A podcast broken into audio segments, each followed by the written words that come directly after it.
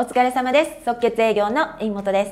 今日はお客様が安心する同調効果についてお話をさせていただきます。初対面の警戒心が取れてコミュニケーションがうまく取れていきます。飛び込み時のトークやテレアポトーク商談トークなどにこの技術取り入れられてみてください。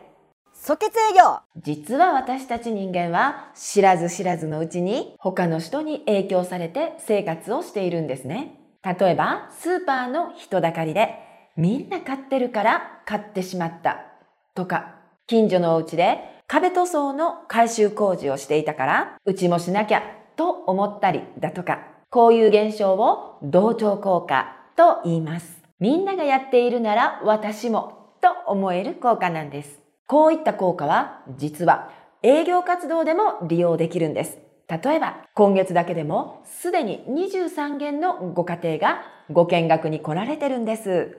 とか、すでに48名の方がご登録をかけられてるんですが、など具体的な数字をさらっと伝えてみるんですね。具体的な数字を入れて語ることで信憑性も湧きますし、23人もの人が見学に訪れてるのなら安心だとか聞いてみようとなるのです。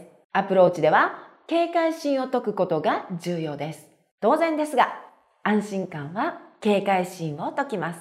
心の扉も開きますので、その後の話もスムーズに進むんですよね。今までよりずっとずっと反応が良くなりますよ。トークをスタートさせて、できるだけ最初の段階で聞かせることがポイントです。トークの序盤、本題に入る前に聞かせることによって聞く耳を持たせることができます。どんなに役に立つお話でも聞く耳を持って聞いてもらわないと何も伝わりません。結局、押し付けになって拒絶されてしまいます。聞かせるタイミングは序盤がおすすめです。